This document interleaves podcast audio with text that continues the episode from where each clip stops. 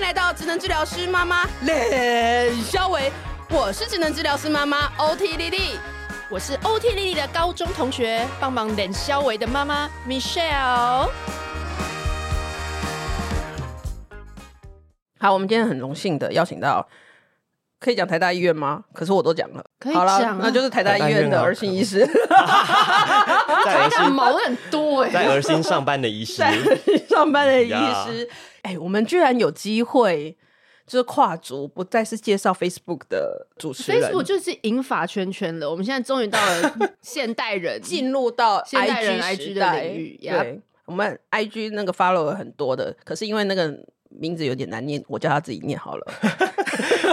好了，我们先欢迎林继宇医师。耶、yeah! yeah,，大家好。你说我的 IG 的名字吗？Yep，对，我的 IG 上面我叫鱼哥哥。那怎么搜寻呢？打鱼哥哥就找得到了，或者是你打精神科，好像也都蛮前面的。哦哦哦，对，不好意思啊、哦。而且哥哥是是什么字啊？哥哥就是哥哥啊，因为我们大家都叫他鲫鱼哥哥，嗯，所以葛是那个九重葛的葛，对不对？呃，我 IG 上面就是葛是九重葛的葛，OK。然后第二个是那个格，就是格子的格，格子的格。好好，各位妈妈，就是现在就是年轻人来介绍，你知道妈妈连哥哥怎么写可能也不知道，我要帮大家问一下，OK。刚刚就写林哥哥有没有在那边找？是鲫鱼哥哥，呀，继宇哥哥，鲫鱼学长。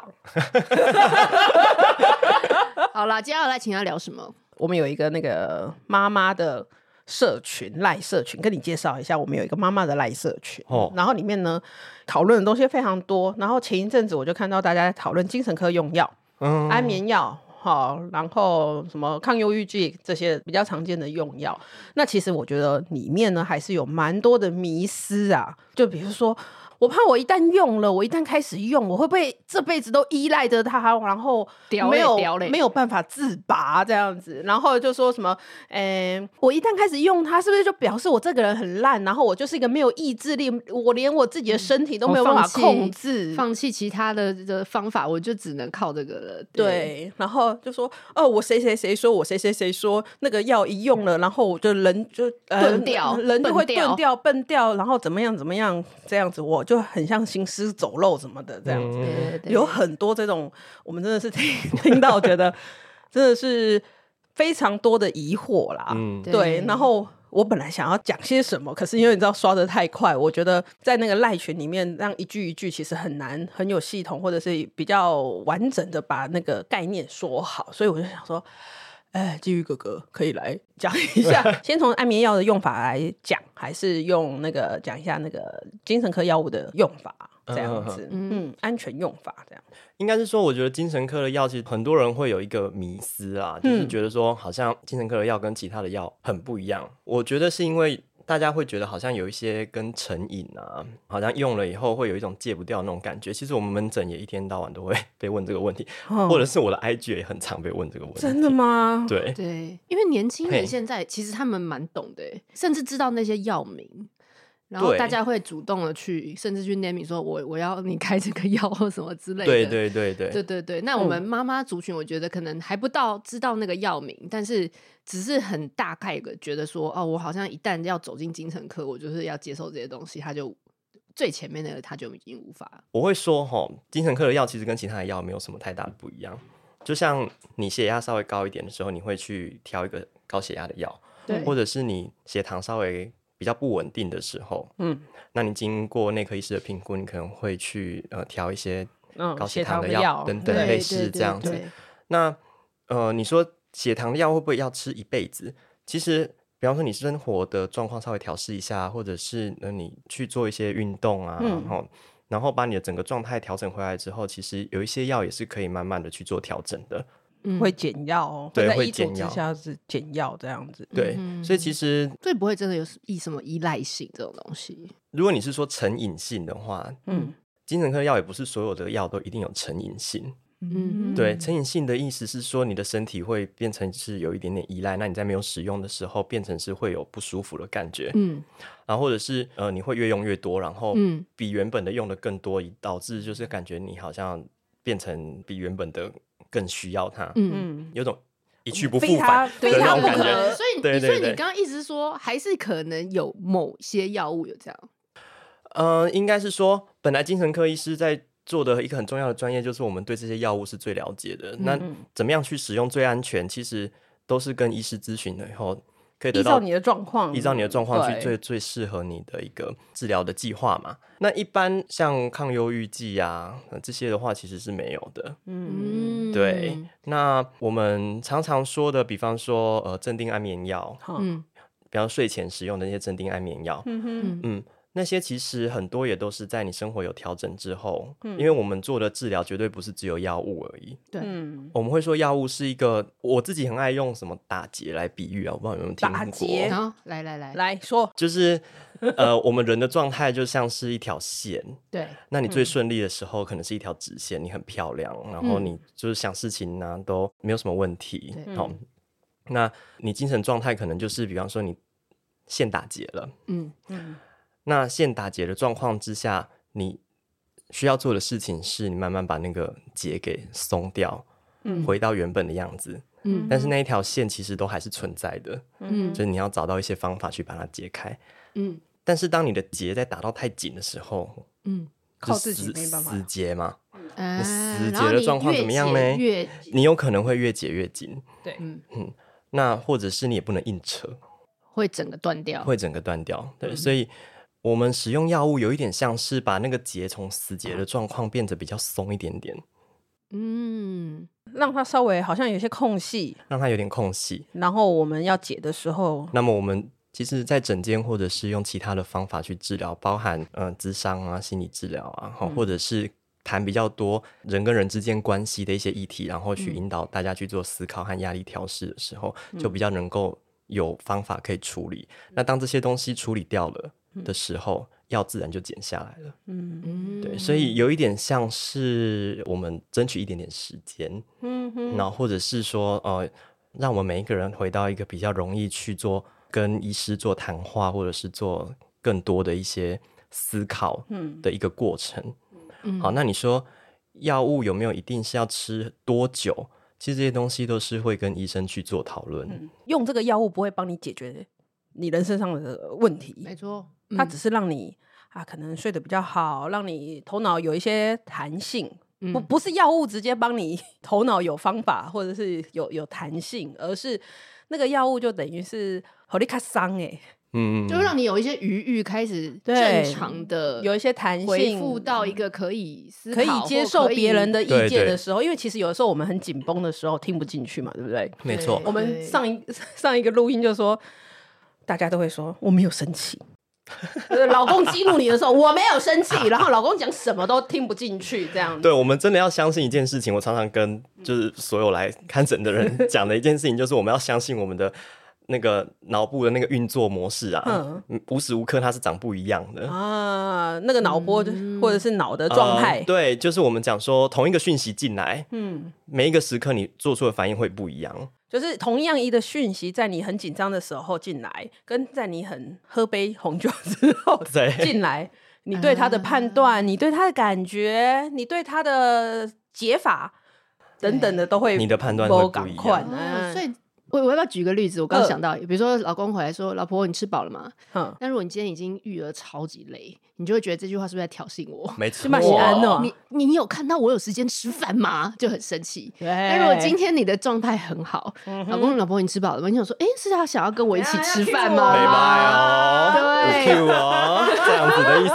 对，没错。所以是不是？所以所以意思是，如果当我的状态非常的糟的时候，我整个生活全部都会不顺，就是打了这么多结的。的时候，对，不要再靠自己了。对，而且你会引战更多的纷争跟更多的压力。对，你会觉得同样的话，你就觉得别人跟你讲的都很尖锐，都是要来那个都针对你，然后就把所有的大家都对你不好。对，你们都弄不要做，都是我我这条路才可行。这样子，呃、对，然后你会进入一个就是思考有点打结的状况，或者是你思考是呃走入死胡同的那种状况，很钻牛角尖，很钻牛角尖。对，嗯、那也不是你的错，那就是。嗯呃，当压力太大，或者是你的、嗯、呃那个状态，其实就睡眠太少啊等等，对对，你的状态就会变成一个不是你平常的状态。嗯、那那个状态是可能会持续的。嗯，当持续太久的时候，其实它就会长期影响到你整个人的就生活的，或是身边的人关系。对对，人跟人的关系会、啊、处理事情的效率，长期会有一些。嗯、对对对，嗯、那。那个也不是每个人自己会想要的，嗯，对。但是在那个状态之下，其实你很容易去掉入那个就是不可那个迷思、啊，那个迷思，对。对，所以药物或者是说看精神科这件事情，嗯，其实主要是要帮忙去处理这个东西，对。然后最后就是你在那个结比较松的状况之下，你就可以自己去把那个结拉成一条直线。嗯，所以通常，因为我我们其实一般人不太知道说，像精神科或者是所谓心理咨商，你们会安排这个人 会去做这一连串，还是说啊？对，因为很多人就你想问觉得说，我到底要挂哪一科？然后我对，我要选我要去精神科，还是我要去咨商，还是我要哦？就已经先烦了。对一般人有一个很简单的解释嘛？你的问题有一点像是，就是我在有一个问题的时候，我应该先去找谁？对对对，是这样吗？对对对。因为一般现在会直接第一线接触的有几个，第一个就是心理师，然后精神科医师嘛，嗯，然后心理师的话又分临床心理师、智商心理师等等的，嗯，然后如果以大家的。主观观点可能又分，就是在诊所的，或者是在在哪里的，在治疗所的什么的。对对对，如果你是觉得你状态不好的话，对，先去找谁都是可以的。OK，对，因为其实我们的专业都有训练，就在什么样的状况之下可以 refer 给什么样的专业去做一个互相转介的动作。嗯，OK。嘿，那如果说真的一下子是搞不太清楚的，那其实任何的压力再小的，其实精神科的门诊都是有在做处理。嗯，好，那外面也有很多的心理咨商所，好，那其实那个也是可以先去做呃预约，然后去看一下。对啊，当然就是说一下子没有头绪的话，我会直接说，那不然就在精神科或身心科看一看。嗯，对，应该说就是当你真的不知道该怎么样的话，嗯，那你不管去找心理师或者是挂身心科，只要你愿意开启一步。就开始就是开始让专业进到你的身边去帮助你的时候，Yeah. 其实就可以分流，就是也不能说分流，就会有人告诉你一些更专业的。资讯对，OK，对对对，因为我你知道，我们一般人我们的二分法都会是说，比如说你要不要吃药？你要是想你愿意吃药，就去挂精神科。对，真的真的，一般人真的真的真的。然后啊，如果不愿意吃药，那不然你先去试试看智商。然后，但有又有人就会觉得说，可是智商好慢哦，就是好像花很多次，很多时间很贵。对对对。然后你就会有经济上的考量，时间上的考量，所以你就会觉得，那不然我回去吃药好了。你知道，我们的回路就这么简单，就是要。钱不要钱，其实很多人会把它有点二分法，对，所以我才会觉得加油啊，是不爱加油啊，对，而且妈，而且妈妈妈妈群组里面就会觉得不行，我要一个快又有效的方法。我们的判断就是依照这么这么你知道 没有根据的一个判断这样，但是想要听听你们的，如果说比如说刚刚我讲就是一个人他已经就是很忧郁，然后每天就是一直觉得我都在生气，然后我怎么样的时候，我应该。嗯，对，就是两个都可以，还是说去咨商？因为我们也比较担心说，哎，那会不会我走到咨商，然后我要咨了十次、二十次，嗯，他可能还并不一定会。请我去精神科，对，或者说他可能还是觉得说哦，没关系，我们就继续谈心谈，然后你就会觉得那到底什么时候我要去精神科？然后去精神科的时候，可能也不一定，有医生就说，哎，我开药给你，那你可能回去试试看。简单说，就是一般人也会担心说，哈，他会不会为了要赚我这个钱，所以就一直不把我转，一直把我放在，一直把我放在他你的手上，干不可怜，走，对啊，就是我们会针对每个人的状态去做比较适合的判断，那。因为精神科医师其实本身都有在做心理治疗，嗯、或者是我们整间其实都有在做一些基本的心理治疗。嗯，对，所以如果纯就心理治疗或咨商的这个部分的话，其实精神科医师在整间会做一些相对应的协助。那但是如果说是比较长期的，因为标准那种心理治疗其实都是要一个 session 一个 session 一个 session 就是要大概五十分钟这样子。对对对对对。然后可能都要线性的话，对，大概八次、十二次这样子。因为我觉得大家有一个概念，这个概念也不是错误的概念，就是智商的确是要线性要够久，它才会有一定的效果。嗯，因为前面几次可能都在你在澄清自己的，对，澄清，然后自己了解自己，嗯，然后在智商师的引导之下，如果说一下子没有那么多，你觉得你的时间啊、精力，或者是你对这个东西没有到觉得说好像自己进去就一定要做到什么样子的话，嗯，精神科的门诊或者是。呃，你看是有一些精神科医生，他本身心理治疗专业，你觉得适合的，你可以去先去门诊，然后跟那个医师讨论看看。嗯，所以可以做一下挑选。我这样子说好了啦，因为精神科其实是一个非常重视讨论，不管是专业之间的讨论，或者是跟个案之间的讨论啊，嗯，大家是一个就是非常重视沟通，然后各专业之间的沟通跟个案之间的沟通的一个一个专业，它比较不像是大家想象中的去看感冒啊，立这东西。对，因为其实对这种东西，我们就会很怕有很多比较主观的一些，或者是。但是在不管是在精神科医师或者是心理师的专业养成当中，他们都。累积了非常非常非常多的经验，而且他们也蛮重视专业之间的转介。比如说，呃，好，我们今天就去那个心理治疗所好了。嗯，当他看到一些 sign 的时候，我不能告诉你是什么 sign，因为我不是，你 不能下诊断，对对对，或者是下下判断，因为我不是心理师。OK，懂 懂。对，当他看到一些 sign，他可能会觉得这些个案可能会需要一些药物的协助，或者是需要更多的专业一起来帮助你的时候，他就会去转介。给精神科医师，没错。那在精神科医师这一端判断他的状况，可能在急性期，在这边已经稍微稳定了，然后可能需要呃更细致或是更长久的时间来处理一些状况的时候，那精神科医师也会转介到心理师那边去。但是也不是从此以后我就跟你一刀两断，好、嗯、河水不犯井水这样子，他还是会请个案，就是定期还是要回到精神科门诊，让医师 follow。就是我、嗯、我我觉得整个精神科的跟个案的关系上面处理上面是一个比较细致绵长的，他比较不会说啊我感冒好了就没了、哦、这样子。嗯嗯嗯，对，懂。你真的要去争执一个说我要在什么点哦 流了鼻血之后就一定会怎么样？我觉得这个是可能是在这个状况之下比较难回答的。好，但是你刚刚又给了一个名词“急性期”，因为对于一般人，我跟你讲，我们也不懂。就是我我现在听起来，我自己做一个，就是我帮观众做一个现在的一个小结论，是不是？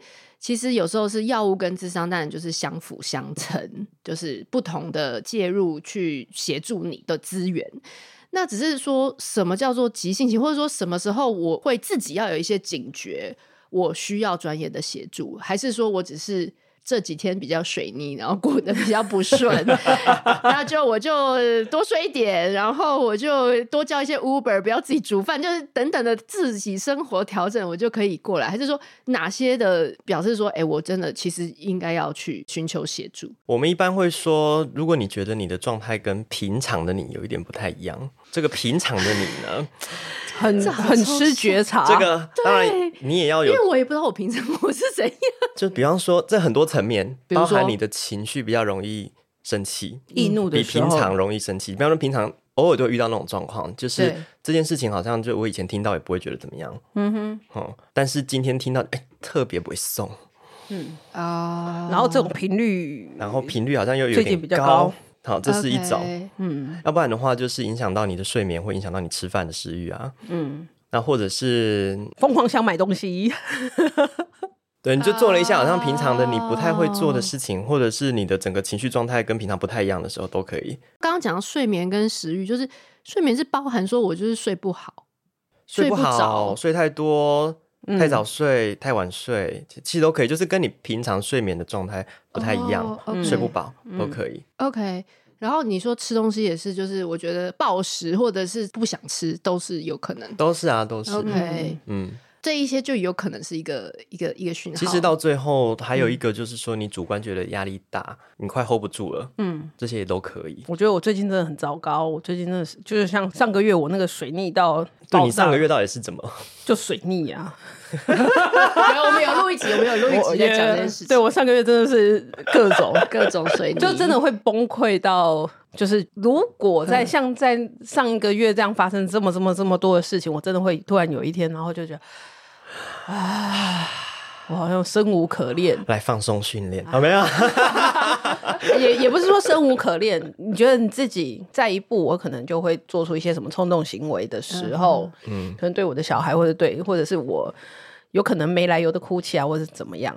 这是一个外在可以觉察的事情。我知道我真的事情很多，而且我快要 hold 不住了时候，OK，或许也可以试着就往呃身心科求助。其实我最近越来越有一个新的概念，嗯、就是说，我觉得预防医学这个东西应该往精神科走，就是亚健康。这会不会讲的太深？但总之呢，非常好，就是你觉得你的状况需要被保养一下，需要被保养一下的时候。没错，你讲的非常的好。保养，你需要被保养一下。嗯，你需要就是针对这个部分的时候，其实你就可以去找精神科、身心科，好，任何的专业，所以我进去做一些讨论。医师不会觉得我很奇怪吗？不会啊，为什么会？那你们骑手是会说你怎么了？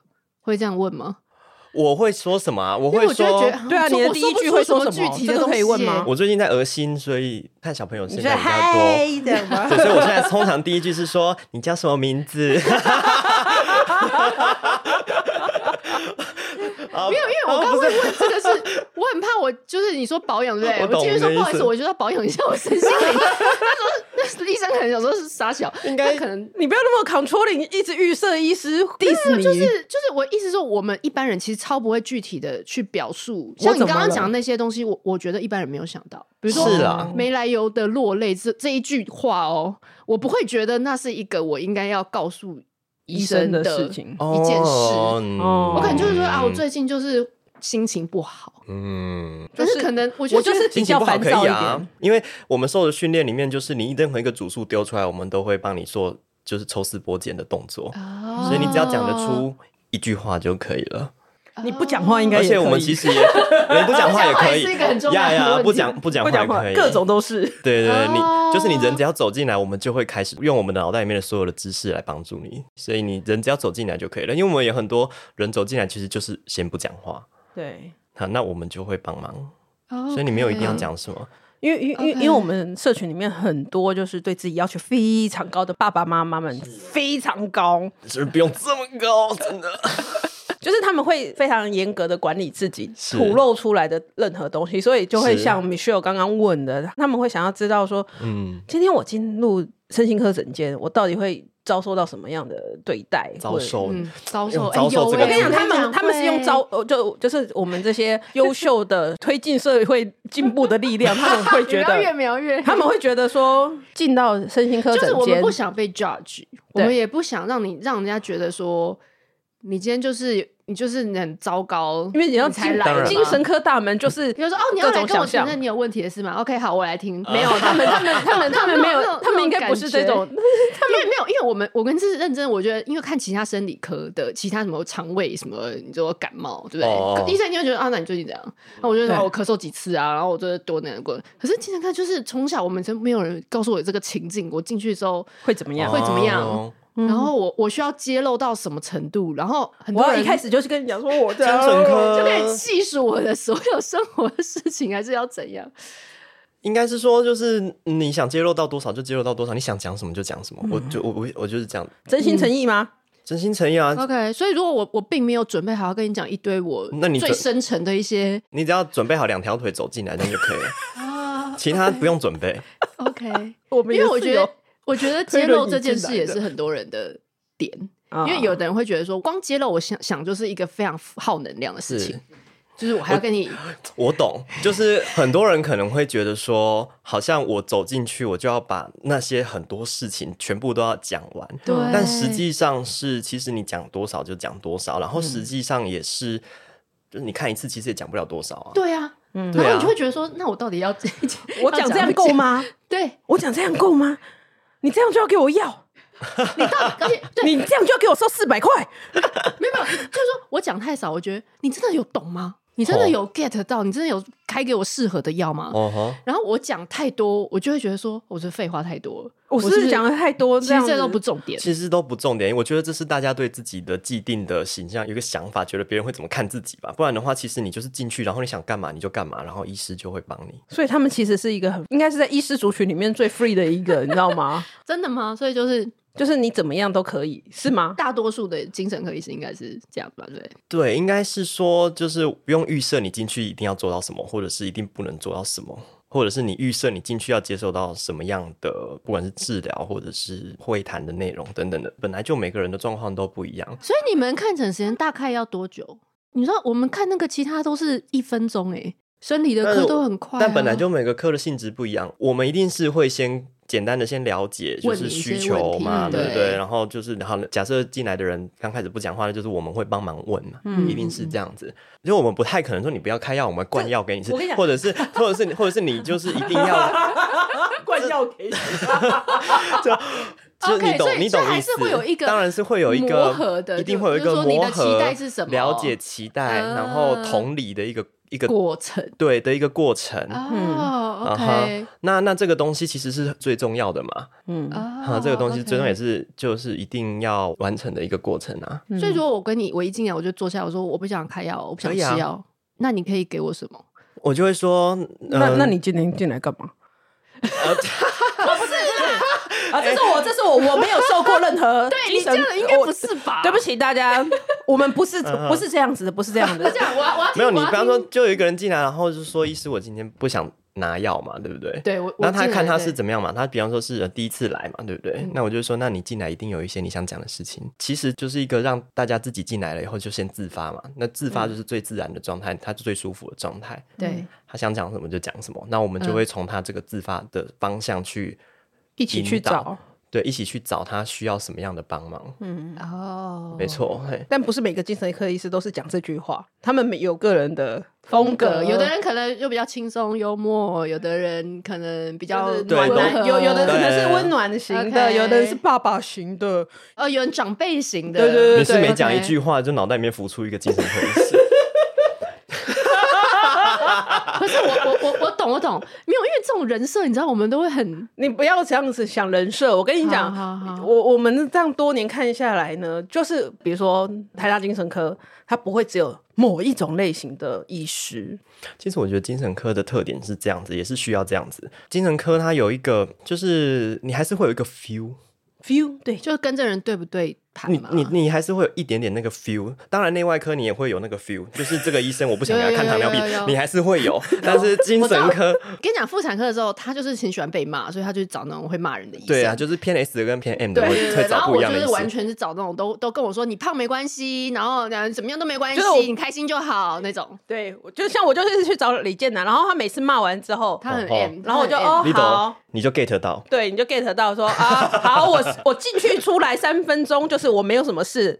因为他就骂过我说，他每次是不是骂你什么体重我都要骂胖太多啦。然后但是后来就是讲说，如果呢你进去出来三分钟，就是表示你你这次产检没有什么问题这样。然后我就是 M 呐，然后他就是经不起人家说，完全不行，完全不能说我就变胖嘛？老医生说，哦，这个数字可能写错喽。还好了，还好了，你今天是不是吃完反餐才来啦？对，要这样跟我那边拉嘞。对，大家都会自己找到那个 feel 的。OK，好，其实也不要说我看一次经验不太对，回归来说是这个意思。回归来说是这个意思哈，就是说本来就那个 feel 也是很重要。精神科上面，我觉得。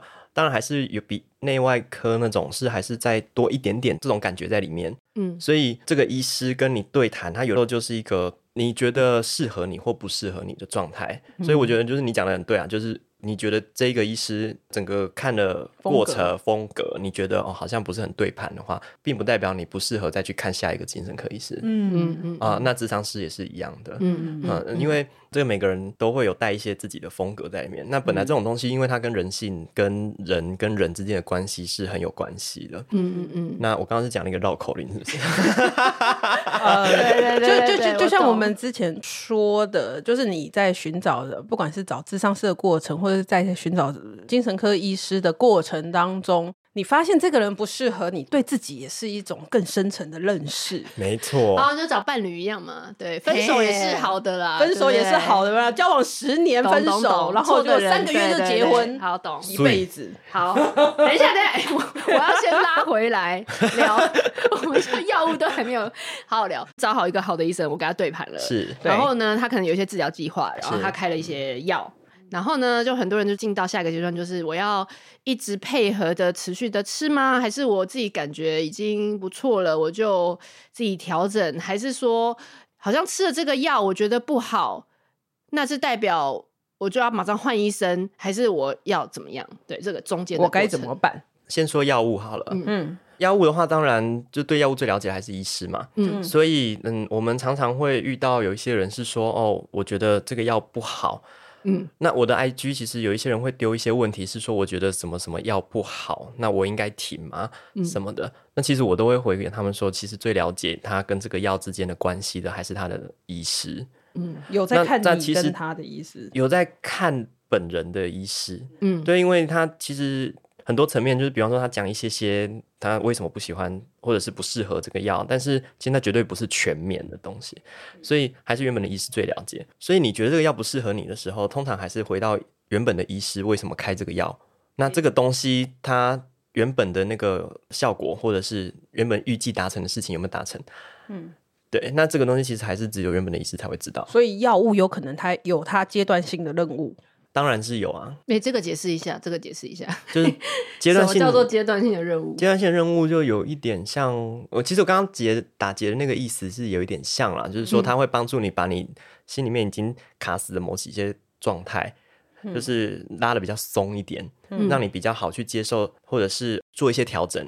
所以这些药就是在使用的时候，它绝对也不是。一定是长什么样子，就是长期的这样子使用，通常都是嗯，医师会针对每个人的现在的状态去做调整。假设就是上一集有讲过嘛，我那个长辈过世嘛，嗯、那如果我现在就是处在一个。就是因为非常思念长辈，然后就是睡不着，很悲伤啊，然后夜不成寐啊，然后一直哭啊，然后每个很重，都想事情就变得越来越负面，对，然后然后然后在处理在处理这个后事的过程当中，然后我就常常跟这些亲戚朋友，就是有很多的吵架啊什么的，然后因为睡眠不足或者怎么样。所以很变得很尖锐，跟原本的我就很不一样。是那如果这个时候我进到诊间的话，那医师可会开一个阶段性任务的药，帮助你哎睡得好一点，或者是帮助你放松一点。然后我再比较有弹性去处理自己生活上面遇到的一些困难，也比较愿意放手跟别人一起合作处理这个后事的这个部分的时候，嗯，因为当你放手跟别人合作去处理这些事情的时候，我的 loading 就会变少。那我当下的身心状况就改变了，嗯、或许我们就可以称这个药物的阶段性任务可能就达成。可是我是我觉得我要问的点比较像是阶段性的意思，就表示说它一定会有一个停止的点，或者说它一定会有，比如说呃什么急性期或非急性期，你们用的药可能会不一样，或者说哪些药可能会有一些先后，或者是一些就是说我们要怎么去有比较具象的去理解，说其实不像我。因为我们一般都用什么感冒这种症状药来讲嘛，就是流鼻涕就是一个到底啊，丢 就不流了，你就不流了就可以没有要吃了嘛。对，那可是什么叫精神科有一种什么所谓阶段性的？精神科的药其实种类非常的多，嗯，然后它也有长期的，嗯，然后也有短期的。那长期的，比方说大部分的抗忧郁剂，我们都说，呃，你可能长期使用。每天使用，然后规律大概到两到三个礼拜才会是最稳定的，就是每个人对这个药物的反应的状态。嗯哦，所以它不是立即的。对，有一部分的药是这样子，Okay. 缓慢而长期而稳定，是要长期才会累积起来的。OK，那这种的药，我们就是我我常常会说，哦，你先帮你打个底。哦，懂懂，就是要这样讲，就是要这样讲，打底啊。好，我们我们先把那个底给打好。哦，好，就像你你的状态可能是每天的生活的状态，可能是压力是一阵一阵一阵的嘛。对，但是你会需要一个长期去稳定你的情绪的东西。那那种药不是只有抗忧郁剂一种而已，那当然种类是不少。那但是我们会利用这些东西去让你的状态慢慢的回到一个比较。稳定，嗯，好，然后比较可以去，就是底比较好的一个状态。医生，我可以类比一个东西吗？就比如说我小孩过敏很严重，所以他就会长期吃那个圣克敏，就是他也是每天睡觉前就是吃一点，但他就可以让他的身体对于过敏的那个反应保持在一个比较。平稳的状态哦，对对对，对，对，然后医生就会说，因为比如说最近就是一个过敏好发的季节，嗯，那他就会先让他就是有点像，就是说你一旦预防，就是有一点症状，你就吃这个让它稳定，不要它爆发起来之后你就很难，没错，拉下来，对所以是类似的这个类似这样子的一个概念。OK，对，那因为大部分精神科的药。尤其是这种中长期使用的，哈，那都是调整一些脑内的化学物质啊，或者是、嗯、呃，有些人会说是脑内分泌，嗯。啊，就是大家可能听过一些血清素啊，嗯、然后多巴胺等等的，嗯，那所以我们要知道一件事情，我觉得大家有一个小小的脑袋会卡住，但大部分人不会发现自己卡住的那个点，嗯，就是大家会觉得精神科很像不是生理疾病，对。就会觉得它是一个心理，它是一个我的，对对，它就是一个纯我的脑袋里的原，就是我的想什么，然后所以我要怎么会有办法控制我想什么呢？对，你这个是什么魔药？对，就是控制我的思考，然后然后反过来变成说我的思想，怎么可能？啊，我几掉油啊，然后可以控制我，那我是不是变成不是我自己？对，这样子的一个。这个想法啦，对，对，那我觉得你不一定要说是迷思，它就是一个普遍大众很合理会去这样子想。嗯、但是其实它本，但是它本身对精神科的所有用药都是有生理基础的。所谓生理基础，就是你的状态其实是跟你的生理身体是息息相关。就像我刚刚讲的那些脑内分泌的化学物质，嗯，所以你在状况很不好，我刚刚讲打死结的状况的时候，其实是代表你脑内的内分泌。呃，刚刚讲的那些部分其实是有不平衡的状况，嗯，哦，有多有少的时候，对，所以是真的在数据上，就是是是，它是可以有分别的，没错啊，哦 okay、或者是呃，其实很多种研究的方法都是可以看得出来，那、比方说，嗯、呃，脑影像的研究啊，等等的，嗯 okay、都是可以看得出来的，嗯、所以这些东西其实都是有生理基础在上面。嗯，嗯，那所以就是可以知道了，就是说，哦，他是在一个非常忧郁的状态，甚至忧郁症的时候，嗯，那就回归来就是说，哦，有些人会说什么，呃，是不是你自己呃，什么对啊，想太多，想太多啊，干嘛啊？那为什么我一颗药可以，为什么去吃个药就有办法不需要想太多嘞？这样子，嗯，啊，那其实那是有生理基础在上面。嗯，那如果如果是这样子想的话，大部分人就会知道说啊，这个东西其实跟哦，我糖尿病，然后这个数字血糖太高，然后需要一些药物来帮忙是一样的东西。所以我觉得你这样。刚刚有回答到一个很核心的问题，就是大家会觉得用药是如果让我笨跟钝掉，其实不是等号。因为你刚刚讲，如果你是缺少什么而去补充，就不是说我们自己觉得我们看电影或影集，就是觉得哦，好像被关进去之后精神 病患，然后要吃一些药，让他每天就是昏沉，然后什么都什么都无法想、无法判断。那这样子等于好像把它关机之后，就是不会这么激动。这样其实也。就是不是呃，不是这样子去想，因为很多人就很害怕，说我吃了安眠药，我就会一整天都昏昏昏昏沉沉啊。我吃了精神就是抗忧郁或什么药，人家说都会，对我就会我就会哦，我就会整天都不知道。我只要不知道要去想什么，我就好像不会忧郁，是这样子吗？这样子回归到一个原本的点，就是大家对这些药都有一些预设，感觉好像会发生什么事情，因为大家都看看影集、看影集、看电影，就会有很多幻想。而且很多影集可能是三十年前，你知道吗？被电击，然后灌药，然后怎么是是是是。我精神科本来就，我觉得这个时代啦，以前相对神秘，然后现在就是大家渐渐要开始有点就揭开了面纱。对。那在揭开的过程当中，大家就会有很多自己的想象。对对对对对对。大家觉得这是正常的，就大家会希望多一点相关的知识，我觉得非常好啊。而且而且那种生理的那种药物下去。就是纯纯生理的那种状况之下，你那个药物下去，蛮有用的。我刚刚讲那些一般民众的担心，说我吃安眠药，你如果一整天会昏沉，不是你如果真的吃了什么药，那你就跟医生讲说我会昏，然后就帮你调啊，对，是这样。所以可能这还是有可能调到一个好的状态，适当的状态就是你在该清醒的时候，你本来就应该要这样，就是一定要调成这样子啊。药物当然多多少少会有一些影响，那那个影响就是。没有什么药是完全不没有副作用的嘛？那那些东西都是要跟医生讨论，嗯、然后让医生来帮你做调整。就是再回到前面讲的，其实精神科是一个非常重视讨论。没错，你跟你跟医生，你跟医师之间对你吃的这个药有什么感觉？嗯啊，你你这次开了药，然后我下次回诊，然后我就跟你讲说，我有有什么什么什么什么什么感觉，然后通常在什么什么什么什么时候出现。嗯，而且你在讲那个白天昏的话，其实大部分的人提出问题，可能是在讲睡前安眠药。嗯，你说我睡前吃了一个什么药，然后隔天早上起来还在麻醉麻醉，然后走路会跌倒嘛，对不对？对对对对。啊，有一点是这样子嘛。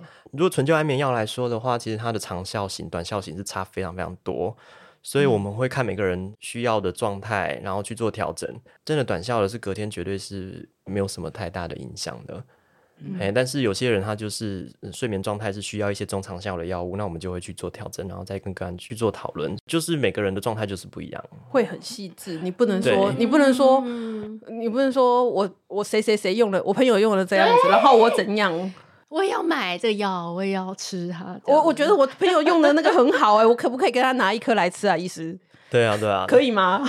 不行啊，懂我懂，因为所以你意思说，因为你刚刚讲那些内分泌的问题，所以每个人的机转不一样，或者我对于这个药物的程度，就是说它会影响我的这个呃效果的快慢什么，这些都是有个人化的差异，所以你要跟医生做讨论，才会找到你最好的那个适当的人，要把医生当成你的伙伴，是 OK OK，一起合作来处理这些事情。OK，所以其实这个用药其实是非常的丰富，然后非常的多样化。我觉得这也是很个人化，对，不是我们想象就是什么病就是这个药，什么病就是这个药，是不是？就是哎，你们家圣克名义可以借我一罐。我们出去玩的时候就会这样子，哎，我忘记带圣克米意，你的圣克名义借我。不就那几个吗？心流什么，就是真正几个。哎，借我们一颗。我们的想象就是这样。对，一般一般一般人的想象大概就会觉得这样，说啊，都一样流鼻涕，哎，借喝借喝一下或者这样。可是精神科药物或者是安眠药物很个人化。好，哎、欸，我要为了帮大家科普，就是刚刚讲长效、短效，你们可以也是简单说一下嘛，哦、因为我觉得有些人可能也不太懂这个长效、短效。对对对，快速简单讲的话，那个安眠药，嗯、我们现在比较常用的，当然我不知道大家有没有听过，就 BZD，它反正就是一种呃镇静型的安眠药。嗯，呃，也有分不是 BZD 的，那就比方说史蒂诺斯，可能大家大部分人都有听过，前阵子新闻上面讨论蛮多的。嗯、所以 BZD 这种药物的话。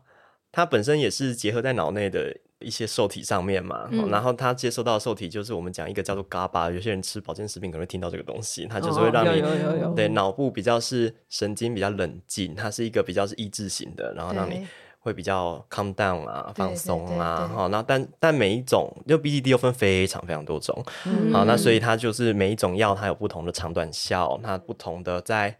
有些药就比较容易放松，有些药就比较容易入睡，有些药就是比较容易呃，在处理神经上面的一些状况的时候比较好用等等的。嗯，所以各有各的长处，各有各在对的长处跟短处，对所以就是也不是说。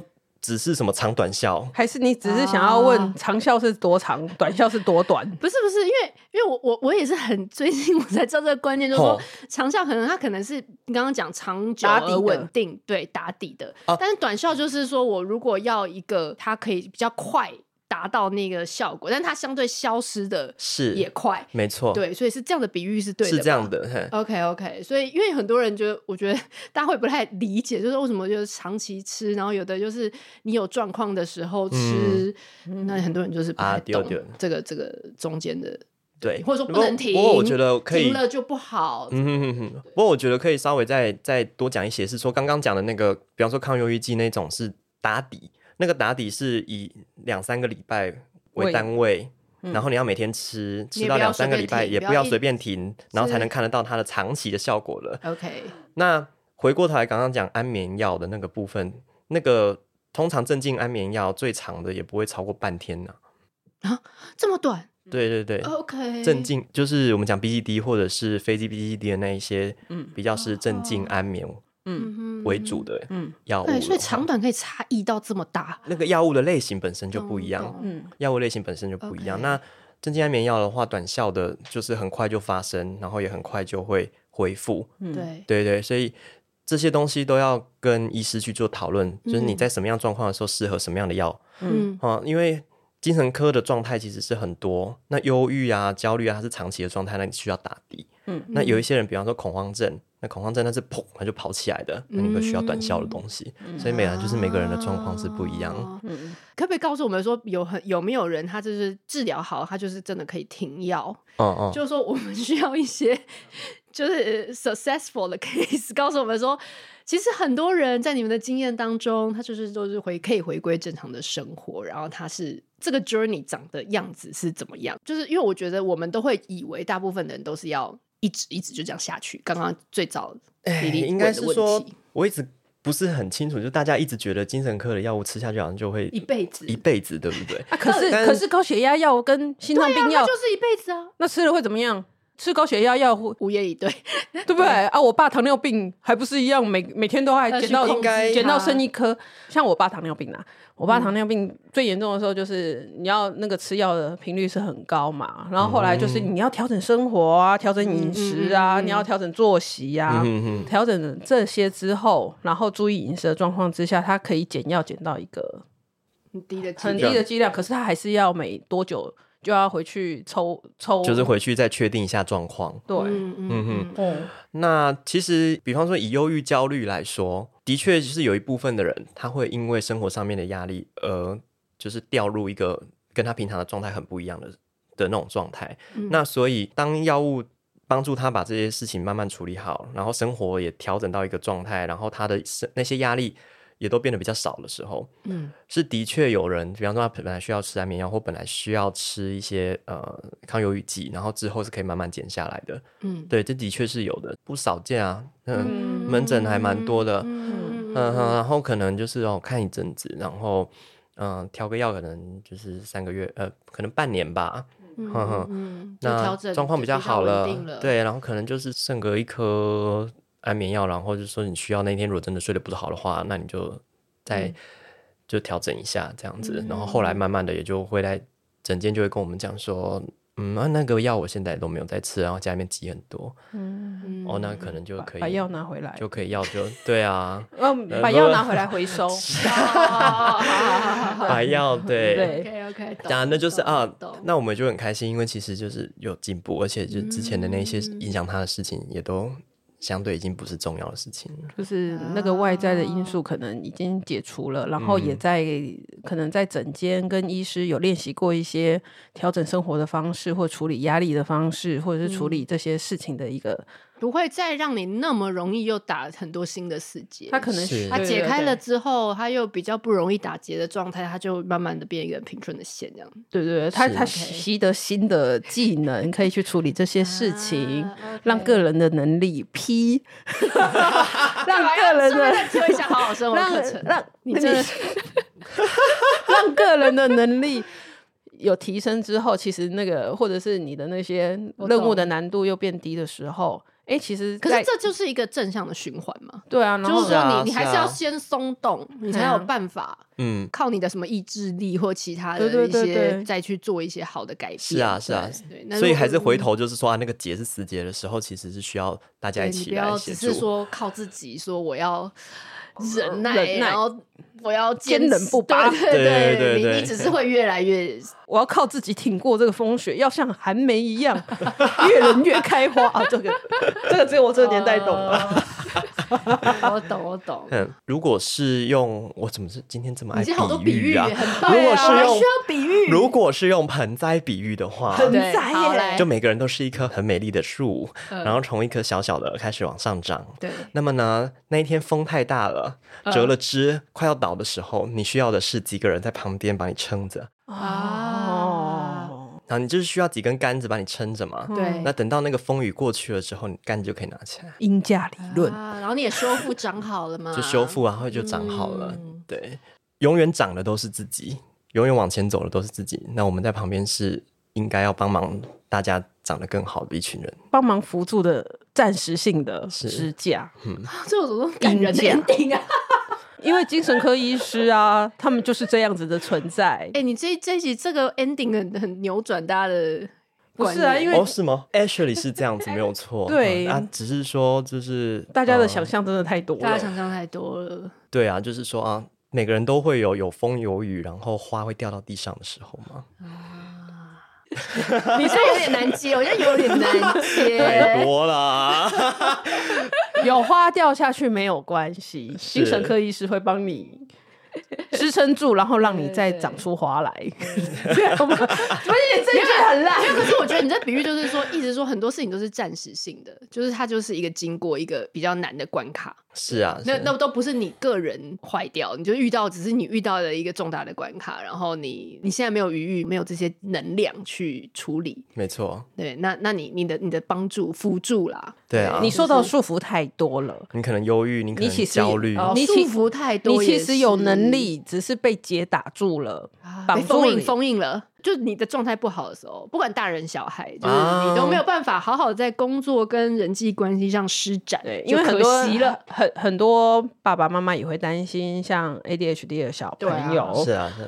对，吃吃那个药，吃那个药是不是就一辈子？那其实他如果有很好的能力，但是因为他这些状况，就是很容易注意力不足，阻碍了他的发展的话，对对，封印他真正的能力的时候，就我们就是把封印解除了。对，你们就是用药跟其他的呃，不管是会谈啊、会谈呐，他们没有，他他是会谈的这个，然后你才也其实也没有一定要会谈了。好了，各种的各种各种的调整的建议的的专业协助的状况之下，然后帮助你的能力可以发挥的更好。其实你也是靠自己走过这一段，对，没错，对，这是很棒的那个，真的不是你靠你自己，你不是你不是依赖，你不是依赖药物，那些药物只是帮你解开封印，对这样子，没错。好了，今天非常谢谢林志宇医师来我们的节目上啊！大家一定要去追踪他的 IG，不定时会分享很多于哥哥的读书心得。哥哥就是他介绍很多好书，我有介绍很多好书，然后也会针对很多常见的精神相关的问题上面会有一些嗯探讨，然后还有一些就是为教，教大家怎么去认识精神科。那你什么时候要放身材照？身材照的话，就是想大家想看。等一下，怎么会变这样？因为妈妈们在意的是这个，而且我觉得是我们要就是嗯，回归回归回归未教正题。是是是是是，我们该放的都放，我们该放的都放。你也很跟时事哎，对啊，所以我们可以来聊剧的那个吗？当然可以啊。所以模仿犯的自恋型人格可以可以聊一集吗？可以啊，可以啊。好，对对对对，我先走，你们好，没有第二集这样。可以啊，可以。他很想要，我们现在还还要继续录吗？这个我们我们可以先 ending 了吗？对 对，我们可以先 ending，我们可以先 end 一下，好不好？好，那你先等一下，我们要私下聊，所以跟观众先说声拜拜喽，拜拜。好，那这集呢，我个人就来夜配一下。那之前三集大家应该有听过，我跟丽丽夜配我们自己的书，还有线上课程。但是呢，因为五月二十六。书正式上市这个时间点呢，它其实是在最近的出版社才再次的跟我们就是做过确认。那之前呢，丽丽丽一直在口播中说的五二零预购呢，就是不会发生喽。其实我们出书也是很要随波逐流的，跟着出版社的一些策略啦。我们能控制的非常的少。那出版社其实是根据他们，比如说在五月二十六跟其他的书，或者他们在某个平台上会有一个大的这个联合的书展。那这个时候可以帮助你在最便宜的时间点买到这个丽丽跟胡须张老师的新书。所以呢，就是请大家一定要把握。五月二十六号，在各大平台，博客来啊、诚品、金石堂、Momo 啊，你全部都可以买到，就是丽丽的新书。然后还有一件事情，在六月十一号，松烟诚品台北松烟诚品，我们就会举办这个签书会。丽丽非常的慎重，还请了新密呢来帮 丽丽还有我化妆，然后我就。我很感谢他，就是甚至也帮我、帮我、帮我、帮我也化妆了。然后呢，我们会再以这个高规格来接待大家，希望大家看到我们最好的一面。那当天呢，其实我们也是非常想把它当成一个粉丝见面会啦。嗯、也不要讲粉丝，我觉得大家都是朋友。就是三年来，呃，从丽丽创立粉专，然后我们创立 Podcast 频道，呃，各个阶段都是因为有你们，我们才继续能撑下去。